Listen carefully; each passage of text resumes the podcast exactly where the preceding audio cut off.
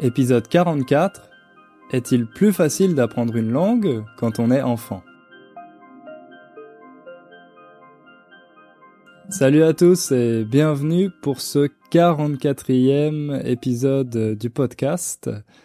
Comme d'habitude, je suis très content de vous retrouver, de passer un petit moment avec vous. Là où j'habite, à Varsovie, en Pologne, il fait très beau et cette semaine, euh, il va y avoir du soleil tous les jours. Ils annoncent même qu'il va faire 30 degrés. Donc c'est des températures euh, estivales, ça veut dire euh, des températures d'été. Et je vais en profiter pour passer du temps à l'extérieur, faire du vélo, me promener, retrouver des amis pour aller boire des cafés. Donc euh, vraiment, je suis de très bonne humeur et je pense que ça va euh, être une super semaine. Ah oui, je dis ça parce que euh, aujourd'hui, on est lundi, car j'enregistre le podcast toujours quelques jours avant la publication. Donc voilà, pour moi, c'est seulement le début de la semaine au moment où j'enregistre cet épisode. Mais pour vous, si vous l'écoutez au moment de sa publication, on sera déjà plus proche du week-end parce que je vais publier ce podcast le jeudi comme d'habitude. Alors aujourd'hui on va parler des enfants et de la façon dont les enfants apprennent les langues. C'est vrai que tous les enfants arrivent à apprendre au moins une langue, tous les enfants réussissent à apprendre leur euh, langue maternelle. Et les enfants apprennent leur langue maternelle sans avoir d'instruction formelle. En fait, quand ils commencent à apprendre comment la langue fonctionne, les règles de grammaire par exemple, la conjugaison, ils sont déjà capables de parler. En France par exemple, on commence à apprendre la grammaire à l'école quand on a environ 7 ans, et évidemment, à 7 ans, les petits Français sont déjà capables de bien parler français. Donc, c'est un peu contre-intuitif quand on y pense parce que on apprend une chose qu'on connaît déjà. On est déjà capable de parler, d'utiliser cette langue pour communiquer, mais on en apprend les règles, on en apprend la grammaire, mais on peut très bien imaginer que sans ces cours de grammaire, euh, les enfants seraient aussi capables de continuer à utiliser la langue et de continuer à développer leurs compétences en grandissant. Donc ça, c'est un argument qui est en faveur de la méthode euh, d'acquisition naturelle des langues. Vous savez, j'en ai beaucoup parlé dans le premier épisode du podcast. J'ai beaucoup parlé euh, du professeur qui a théorisé cette méthode, le professeur Stephen Krashen. Vous savez que j'adore cette théorie et que je pense qu'elle euh, fonctionne vraiment. C'est une méthode qui dit que pour être capable de comprendre une langue, il faut y être exposé le plus possible, être exposé le plus possible à cette langue, et se concentrer sur des choses qui correspondent à notre niveau et surtout qui nous intéressent, des choses qu'on a vraiment envie de comprendre. Et quand on fait tout ça et qu'on est patient, naturellement, on est capable d'acquérir cette langue. Donc on peut dire que c'est un peu la méthode qu'utilisent les enfants, et ça c'est quelque chose qui est très frustrant pour les parents parce qu'ils ont l'impression que c'est beaucoup plus facile pour leurs enfants d'apprendre une nouvelle langue que pour eux. C'est quelque chose qui est très visible, par exemple, avec euh, les enfants d'immigrés. Quand il y a une famille qui immigre dans un pays et que la langue dans ce pays est différente de leur langue maternelle, en général, les enfants apprennent la nouvelle langue du pays d'accueil beaucoup plus vite que leurs parents. Et leurs parents ont l'impression que pour leurs enfants, c'est vraiment très facile d'apprendre cette langue, alors que pour eux-mêmes, ça demande énormément d'efforts. Et ça peut être un peu déprimant. Alors naturellement, on peut se demander si c'est vraiment plus facile pour les enfants d'apprendre une nouvelle langue que pour les adultes. Donc dans cet épisode, on va voir six arguments qu'on entend souvent en faveur de cette théorie, en faveur de la théorie qui dit que les enfants apprennent les langues plus facilement que les adultes, et on va voir si ces idées sont des mythes ou des réalités. Quand je dis une réalité, ça veut dire qu'il y a des études pour soutenir, pour prouver que cette idée est vraie. Et d'ailleurs, dans les notes de cet épisode, je vais mettre toutes les références des études que j'ai utilisées euh, pour préparer cet épisode. Comme ça, vous pourrez voir vous-même si vous êtes d'accord avec les conclusions de ces études. Et à la fin de l'épisode, on verra ce qu'on peut utiliser dans ces théories pour rendre notre apprentissage du français plus rapide et plus efficace. Ok, vous êtes prêts? Alors, c'est parti.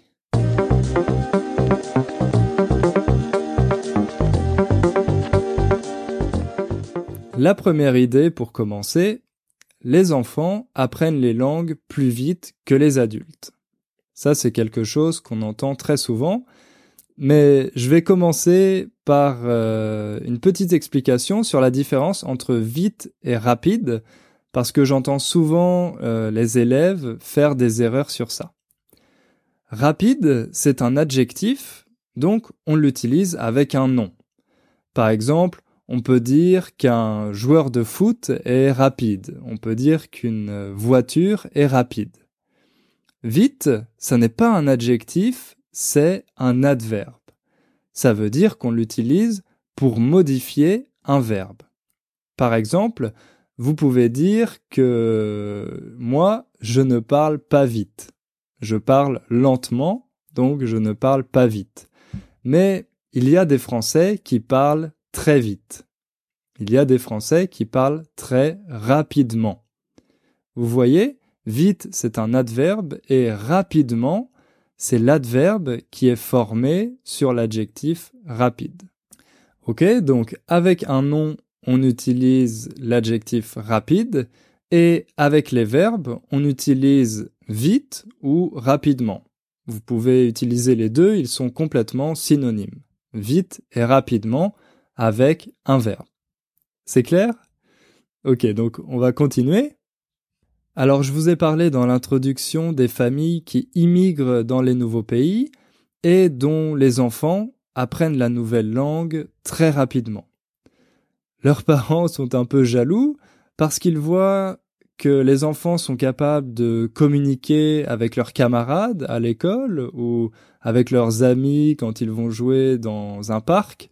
Et les parents, eux, ils sont toujours incapables de d'avoir des conversations très basiques avec les gens dans les magasins ou avec les autres parents d'élèves, donc euh, ils peuvent se sentir un peu déprimés. Mais quand on regarde de plus près, on observe que les enfants et les parents n'ont pas du tout les mêmes conditions. La première grande différence, c'est le temps passé. Les enfants sont en général dans une école où on utilise la langue du pays d'accueil, donc ils ont une exposition très très grande à cette langue. Alors que les parents, eux, ils ne sont peut-être pas obligés d'utiliser cette langue. On peut même imaginer qu'au travail, ils utilisent une autre langue, par exemple l'anglais, qui est la langue internationale dans les entreprises, et c'est peut-être pas nécessaire pour eux de connaître cette euh, langue, la langue qui est utilisée dans le pays d'accueil. Donc on voit qu'il y a une grande différence en matière de temps passé. Les enfants ont beaucoup plus d'exposition, ils passent beaucoup plus de temps avec cette nouvelle langue que les parents. La deuxième différence, c'est le filtre émotionnel. Quand on est enfant, on est moins conscient de nous-mêmes et on a moins peur du jugement des autres.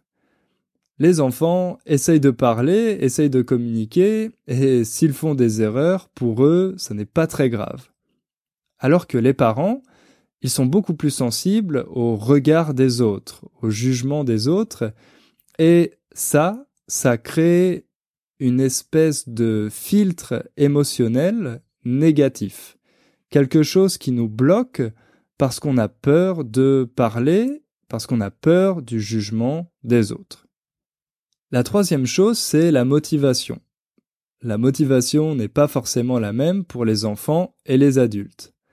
Les enfants, à l'école, ils ont besoin de cette langue pour pouvoir jouer, pour pouvoir communiquer avec euh, les autres enfants, avec leurs camarades, donc ils ont une motivation qui est vraiment très forte. Alors que pour les parents, comme je l'ai dit euh, un peu plus tôt, apprendre cette langue n'est peut-être pas une nécessité. Peut-être euh, qu'ils peuvent se débrouiller dans le pays d'accueil sans maîtriser cette langue. C'était le cas avec moi, par exemple, quand j'ai déménagé en Pologne. La première année, c'était suffisant d'utiliser l'anglais pour euh, la vie quotidienne. J'avais pas vraiment besoin de connaître le polonais et comme je ne savais pas si j'allais rester plus longtemps en Pologne, j'étais pas spécialement motivé pour euh, apprendre le polonais. Mais ce qui est très intéressant, c'est que les manuels scolaires, donc les livres pour apprendre les langues, montrent que les enfants ont besoin de plus de temps pour apprendre les choses que les adultes. Si vous comparez un livre pour apprendre le français destiné aux enfants et un livre pour apprendre le français destiné aux adultes, la progression dans les livres pour les adultes est beaucoup plus rapide. Ça, ça s'explique par le fait que les adultes ont déjà appris à apprendre. Ils ont développé des stratégies quand ils étaient à l'école ou plus tard pendant leurs études pour pouvoir apprendre plus efficacement. Par exemple, euh, une stratégie pour mémoriser du vocabulaire plus rapidement. Et puis, ils ont aussi une meilleure capacité de concentration. D'un autre côté, les enfants eh bien déjà, ils ne savent pas très bien lire, et les études montrent que la lecture, c'est une méthode très efficace pour apprendre une nouvelle langue. Lire des livres, lire des articles, ça permet d'être exposé à la langue et d'enrichir son vocabulaire. Mais les enfants, s'ils ne savent pas encore lire, eh bien, ils ne peuvent pas utiliser cette stratégie pour apprendre une nouvelle langue. Et puis, la deuxième chose intéressante, c'est que les enfants et les parents n'ont pas besoin du même niveau de langue. Évidemment, les enfants ont besoin d'un niveau beaucoup plus basique. Ils ont besoin simplement de pouvoir communiquer avec leurs camarades sur des sujets assez limités. Quand vous écoutez les enfants, c'est vrai qu'ils ont un nombre de thèmes très limité qui concernent principalement le jeu, le fait de jouer avec leurs amis. Ils aiment bien aussi raconter des petites histoires et parler avec leurs parents de choses assez basiques. Mais on ne va jamais demander à un enfant de présenter les résultats financiers de son entreprise, par exemple, alors que c'est une chose qu'on peut attendre euh, des parents. Donc les parents ont des idées plus complexes, un nombre de sujets beaucoup plus larges, ce qui fait qu'ils ont besoin d'avoir un niveau vraiment très élevé, très avancé, s'ils veulent être capables de communiquer avec les autres adultes. Donc vous l'aurez compris, cette première idée, c'est plutôt un mythe. Les enfants n'apprennent pas plus rapidement une langue que les adultes, ils sont simplement dans de meilleures conditions parce qu'ils ont une très forte exposition à la langue et puis, ils ont besoin d'avoir un niveau plus basique pour parler de sujets limités. C'est pour ça qu'on a l'impression que c'est facile pour eux.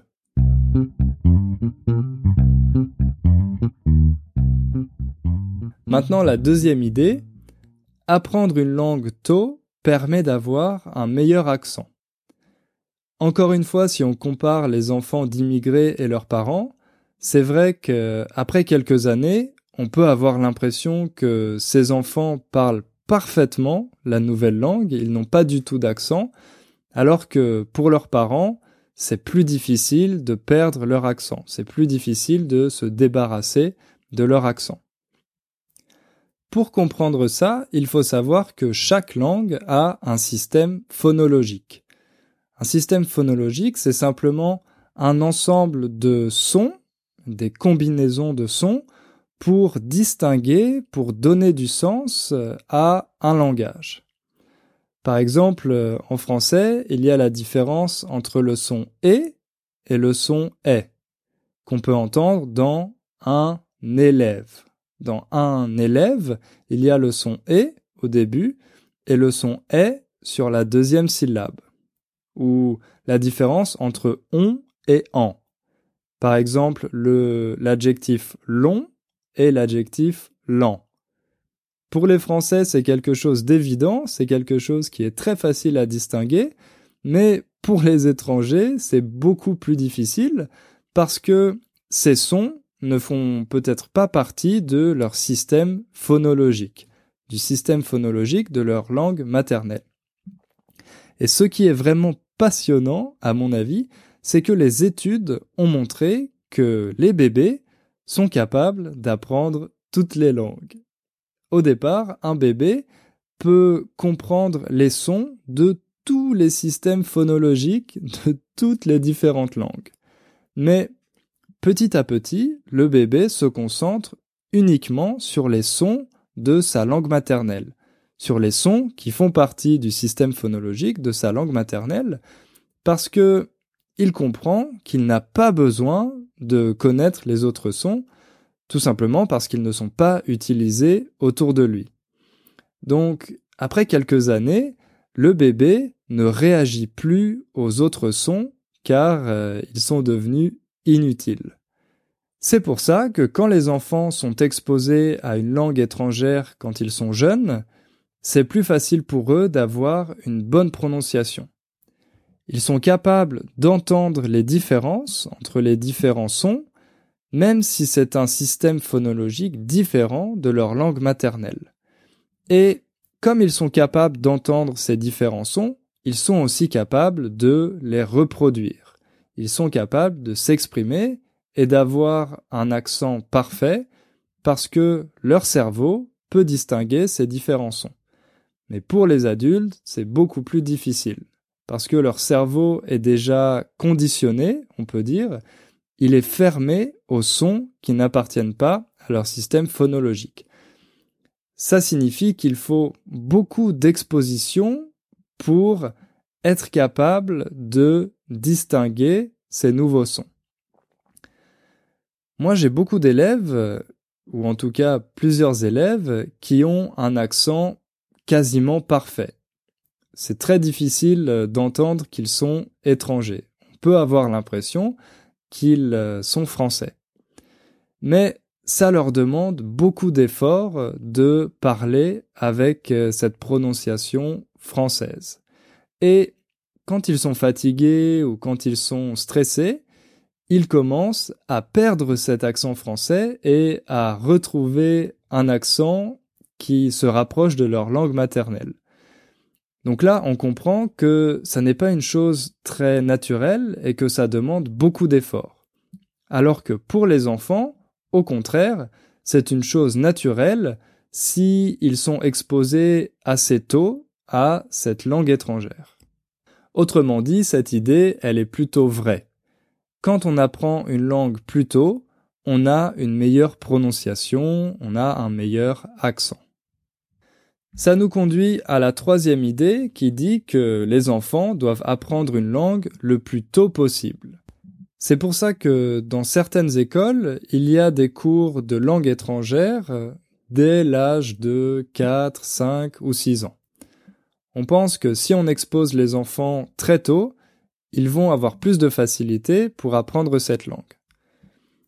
Ça, c'est vrai pour la prononciation, comme on l'a vu avant, mais en réalité, les études montrent que, à cet âge, ça n'a pas beaucoup de différence. Par exemple, si un petit Américain a deux heures de français par semaine à l'école, ça va pas vraiment lui permettre euh, d'apprendre à parler français couramment. Et surtout, à cet âge-là, c'est très facile de rattraper. Par exemple, si un enfant commence à apprendre le français à 6 ans et qu'il fait seulement 2 heures par semaine, ensuite un deuxième enfant qui commence à apprendre le français à 8 ou à 9 ans va pouvoir rattraper très rapidement le premier enfant. Parce que pendant ces deux ou trois ans de français, avec deux heures par semaine, le premier enfant n'aura pas eu le temps de beaucoup progresser. Il n'aura pas eu le temps de beaucoup avancer et ça sera très facile à rattraper pour le deuxième enfant. Donc c'est vrai pour la prononciation et c'est vrai aussi car ça donne l'opportunité aux enfants de les intéresser à cette langue et peut-être de les motiver à l'apprendre.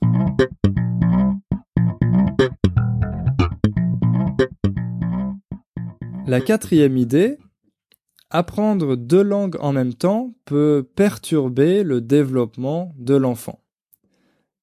Ça, c'est une chose qu'on entend parfois de personnes qui disent il faut parler une seule langue à la maison parce que sinon l'enfant va mélanger les langues, il va être perturbé et il ne va pas pouvoir bien se développer.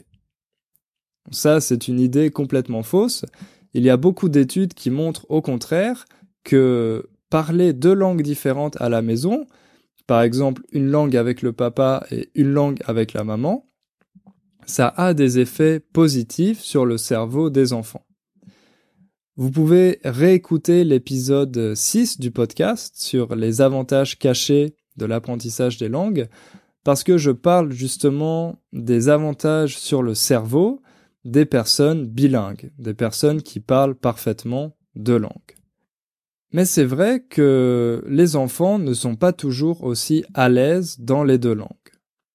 Ça, c'est une expression importante.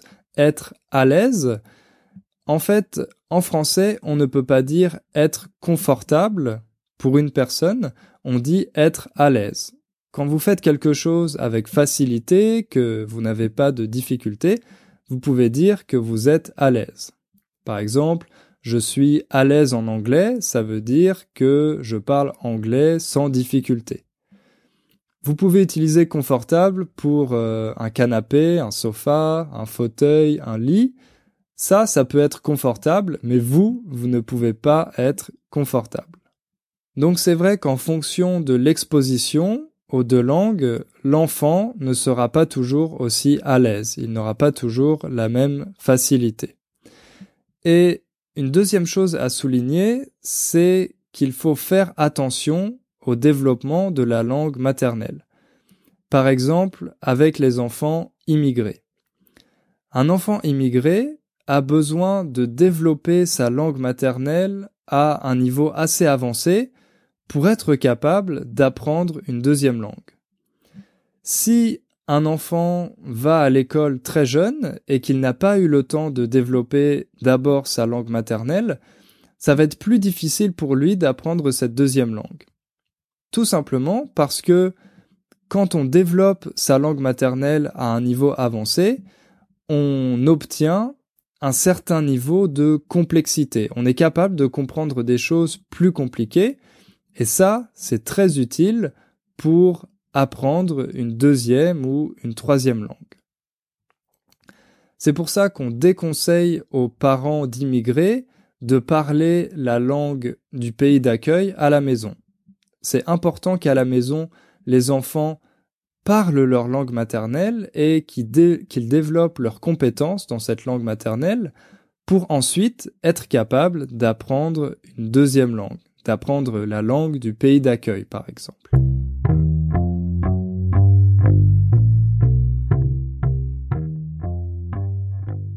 La cinquième idée, il ne faut pas parler aux enfants seulement dans la langue étrangère, sinon ça va les perturber.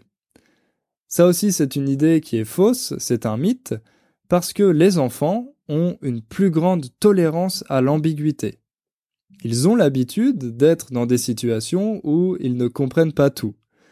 Les premières années de leur vie, ils les passent justement à essayer de comprendre ce qui se passe autour d'eux et de comprendre ce que les gens essayent de leur dire. Quand on est adulte, au contraire, on est mal à l'aise dans ce genre de situation. Donc mal à l'aise, vous comprenez, c'est le contraire de être à l'aise. Être mal à l'aise, c'est quand vous ne vous sentez pas bien dans une situation. Les adultes sont mal à l'aise, ils ne sont pas tolérants à l'ambiguïté, encore une fois à cause du jugement des autres. Les adultes ne veulent pas perdre la face, donc si ils ne comprennent pas quelque chose, ils peuvent commencer à paniquer et à ce moment-là, il y a un filtre négatif. Il y a un filtre négatif dans leur tête, ils paniquent et ils bloquent, on peut dire, les informations. C'est encore plus difficile pour eux de comprendre ce qu'on leur dit. Au contraire, les enfants développent des stratégies très très intelligentes pour comprendre les choses qu'on leur dit. Ils utilisent le contexte, donc euh, les gestes, le ton de la voix, tous les éléments visuels, bref, toutes les choses qu'ils ont autour d'eux et qui peuvent leur permettre de comprendre ce qu'on leur dit. C'est pour ça que parler seulement dans une langue étrangère avec les enfants qui veulent l'apprendre, c'est une très bonne méthode, mais évidemment, il faut adapter la façon de parler. C'est exactement ça que moi je fais avec vous. J'adapte ma façon de parler pour que ça soit plus facile pour vous de comprendre ce que je dis, même si je parle seulement en français. Par exemple, je parle plus lentement, je fais des pauses, je choisis des mots qui ressemblent à l'anglais pour que vous soyez capable de comprendre ce que je dis, pour comprendre le sens. Bien sûr, vous ne comprenez pas 100% de ce que je raconte, mais vous comprenez suffisamment pour que ce que je raconte ait du sens pour vous. La sixième idée, pour finir, qui est très importante aussi, à mon avis, il faut systématiquement et rapidement corriger les erreurs des enfants. Ça, Également, c'est une idée qui est fausse. Les études montrent que, en réalité, les parents corrigent rarement leurs enfants. Ils les corrigent seulement quand les enfants font des grosses erreurs ou des erreurs qui sont très visibles et qui sont récurrentes, que les enfants font souvent. Une erreur que les enfants français font souvent, par exemple, c'est le pluriel irrégulier pour les mots qui se terminent par AL, les mots masculins qui se terminent par AL. Par exemple, un cheval, le pluriel de un cheval, c'est des chevaux. Ça, c'est une erreur qu'on entend très facilement euh, en français, que les Français reconnaissent très facilement. Si quelqu'un dit des chevals, pour nous, c'est vraiment euh, une erreur évidente, une erreur flagrante. Donc quand les parents entendent leurs enfants faire ce genre d'erreur, ils les corrigent tout de suite.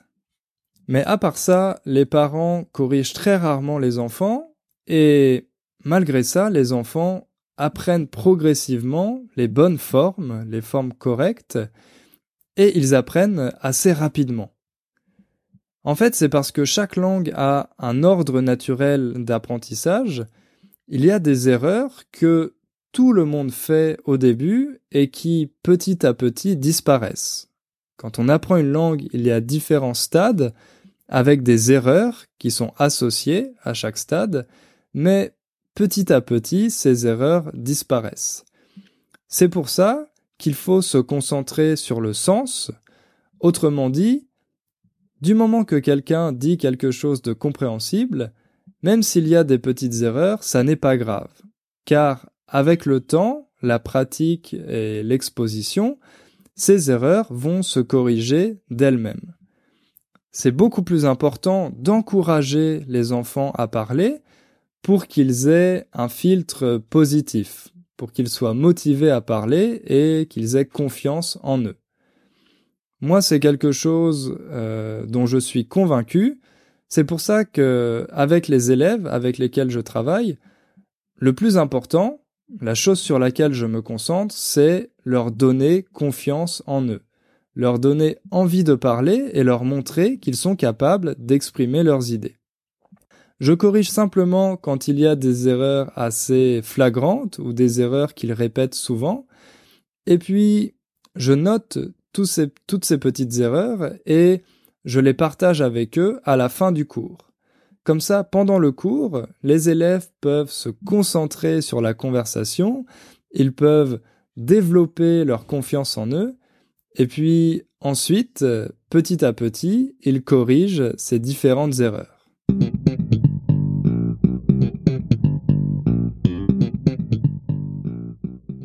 En conclusion, on va voir comment on peut imiter les enfants pour euh, rendre notre apprentissage du français plus efficace. D'abord, et ça je vous le répète tout le temps, il faut être exposé au maximum à la langue. Ça veut dire écouter des choses, lire des choses, regarder des choses, bref, essayer de passer un maximum de temps avec la langue et également avoir une attitude positive. C'est pour ça que si vous faites des choses qui vous intéressent et si vous parlez avec des personnes qui sont patientes et qui ont envie de vous aider, vous allez avoir de plus en plus confiance en vous et ça va vous permettre de progresser. La deuxième chose, c'est qu'il faut privilégier des ressources, des contenus qui sont seulement dans la langue cible. Donc des choses qui sont seulement en français. C'est pour ça que moi, je ne fais pas de traduction complète des podcasts. d'abord parce que j'ai pas le temps, mais surtout parce que je pense que c'est contre-productif. C'est contre-productif parce que si on a la traduction, très rapidement, on va être paresseux et on va lire la traduction au lieu de lire la version originale. On ne va pas faire d'efforts pour essayer de comprendre, mais on va tout de suite regarder la traduction. Ça, c'est une très mauvaise méthode. Et ça nous conduit au troisième point important, c'est la tolérance à l'ambiguïté. Si vous ne comprenez pas tout ce que vous lisez ou ce que vous écoutez, ça n'est pas grave. C'est complètement normal, ça fait partie du processus. Il faut apprendre à être à l'aise dans ce genre de situation à se concentrer sur les mots qu'on connaît, les structures qu'on comprend, pour donner du sens à tout ça. Donc n'essayez pas de tout traduire, n'essayez pas de comprendre à 100%, mais essayez plutôt de donner du sens à ce que vous entendez, à ce que vous lisez, et à ne pas paniquer dans ce genre de situation. Et puis la dernière chose importante, c'est qu'il faut accepter les erreurs. Encore une fois, j'insiste sur ça, c'est complètement normal de faire des erreurs, ça fait partie du processus, ça fait partie de l'ordre naturel d'acquisition d'une langue. Ne vous bloquez pas si vous faites des erreurs, acceptez-les et soyez patient parce que petit à petit, ces erreurs vont disparaître.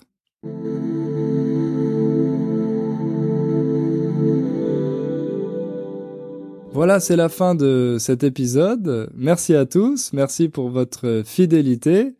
Je vois qu'il y a de plus en plus d'auditeurs euh, du podcast parce que le podcast est aussi disponible sur Spotify depuis quelques semaines, donc vous pouvez l'écouter sur Spotify si vous voulez. Euh, merci pour tous les messages encore une fois que vous m'avez envoyés, ça me fait très plaisir, continuez de le faire. J'essaye de répondre à tout le monde, mais ça prend parfois quelques jours, donc euh, ne vous inquiétez pas. J'ai reçu encore beaucoup de questions sur le programme. Sachez que ça avance, ça me demande pas mal de temps, j'ai encore beaucoup de choses à faire, mais ça avance. Et je pense que dans le prochain épisode, je pourrai vous donner plus d'informations sur ce programme que je suis en train de créer. Donc soyez patients, on se retrouve dans deux semaines. Et en attendant, n'oubliez pas de faire un peu de français tous les jours. À bientôt, salut